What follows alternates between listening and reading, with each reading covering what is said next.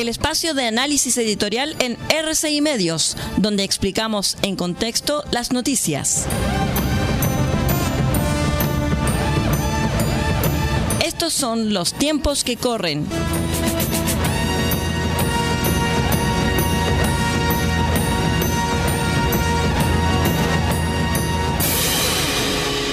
Hola, ¿cómo están estimados amigos? Bienvenidos a este espacio Los tiempos que corren. Aquí en R6 Medios y Asociados decimos lo que pensamos. Los partidos de gobierno, o los partidos oficialistas, como usted quiera decirlo, dieron a conocer una declaración en la cual sostienen que en el caso que gane el voto en contra en el próximo plebiscito, no promoverán un tercer proceso constituyente. Precisaron que hoy no hay condiciones para ello.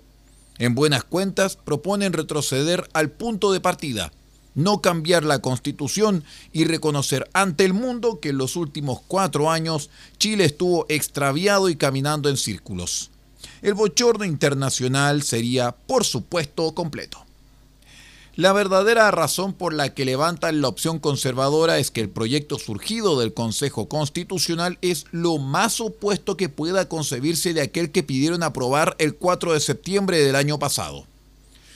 No se atreven a decirlo, pero esa es la verdad.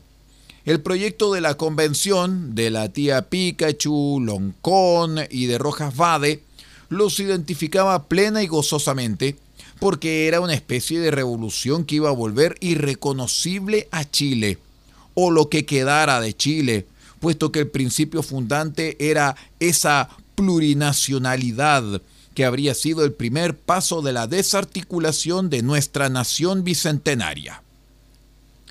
Ya perdieron la batalla de los principios constitucionales, es decir, aquella referida a los fundamentos de la democracia liberal, y ahora parecen ver una posibilidad de pequeña victoria en el voto negativo, aunque ese voto, como ya está dicho, responde a muy diversas motivaciones, entre ellas el fastidio nacional con el prolongado proceso de experimentación constitucional y en cierta medida la confusión entre el rechazo de 2022 y el de ahora.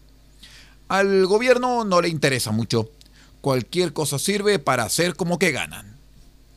La constitución no era un problema hasta que las fuerzas de la izquierda radical lo inventaron. Para ello cabalgaron sobre la ofensiva de violencia y pillaje de octubre de 2019. En otras palabras, el golpismo revolucionario. La bandera del reemplazo de la constitución de los 30 años fue el modo de invalidar la transición democrática y el progreso alcanzado por Chile en ese periodo demostraron en los hechos ser especialistas en demoler las cosas. Y creyeron estar a punto de conseguirlo todo, o sea, otro país, cuando Boric llegó a la moneda. Ahora maniobran toscamente. La radio de la Universidad de Chile, controlada por ellos mismos, difundió un comunicado del Grupo de Análisis de Defensa y Fuerzas Armadas que sostuvo que la propuesta del Consejo Constitucional no cumple con los estándares democráticos básicos, por lo que debe ser rechazada.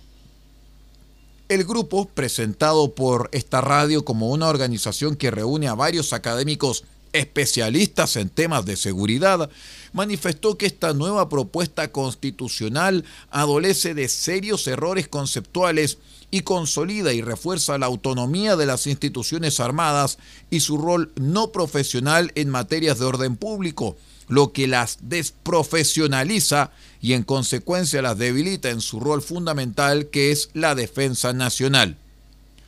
O sea, hablan ni más ni menos que de la desprofesionalización de los militares, aunque en el proyecto no hay nada que pueda ser interpretado en tal sentido.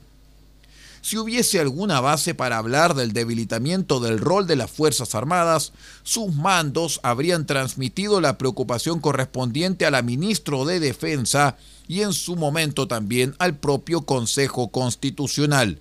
O sea, mucho ruido demagógico y en una materia altamente sensible. Pero, ¿quiénes integran este grupo? Bueno, es un grupo de analistas de izquierda, claro, que hablan en la radio de la Universidad de Chile, obvio, medio de izquierda, que en el año 2021 adhirió a la candidatura de Gabriel Boric mediante una declaración firmada, entre otros, por el tristemente célebre Galo Eidelstein, actual subsecretario para las Fuerzas Armadas. Los partidos gobiernistas hicieron todo lo posible para erosionar, aportillar y quitar legitimidad a la constitución vigente, al punto de declararla muerta, pero ahora piden mantenerla. Socavaron irresponsablemente las bases de la institucionalidad, alentaron el parlamentarismo de facto al punto de aprobar artículos transitorios a la Constitución para permitir retiros previsionales y ahora se presentan como conservadores. ¿Quién lo hubiera creído? Hemos visto de todo en estos últimos años el populismo constitucional debilitó el orden democrático y volvió muy vulnerable la actual constitución, que hoy es muy fácil de reformar por cuatro séptimos en el Congreso.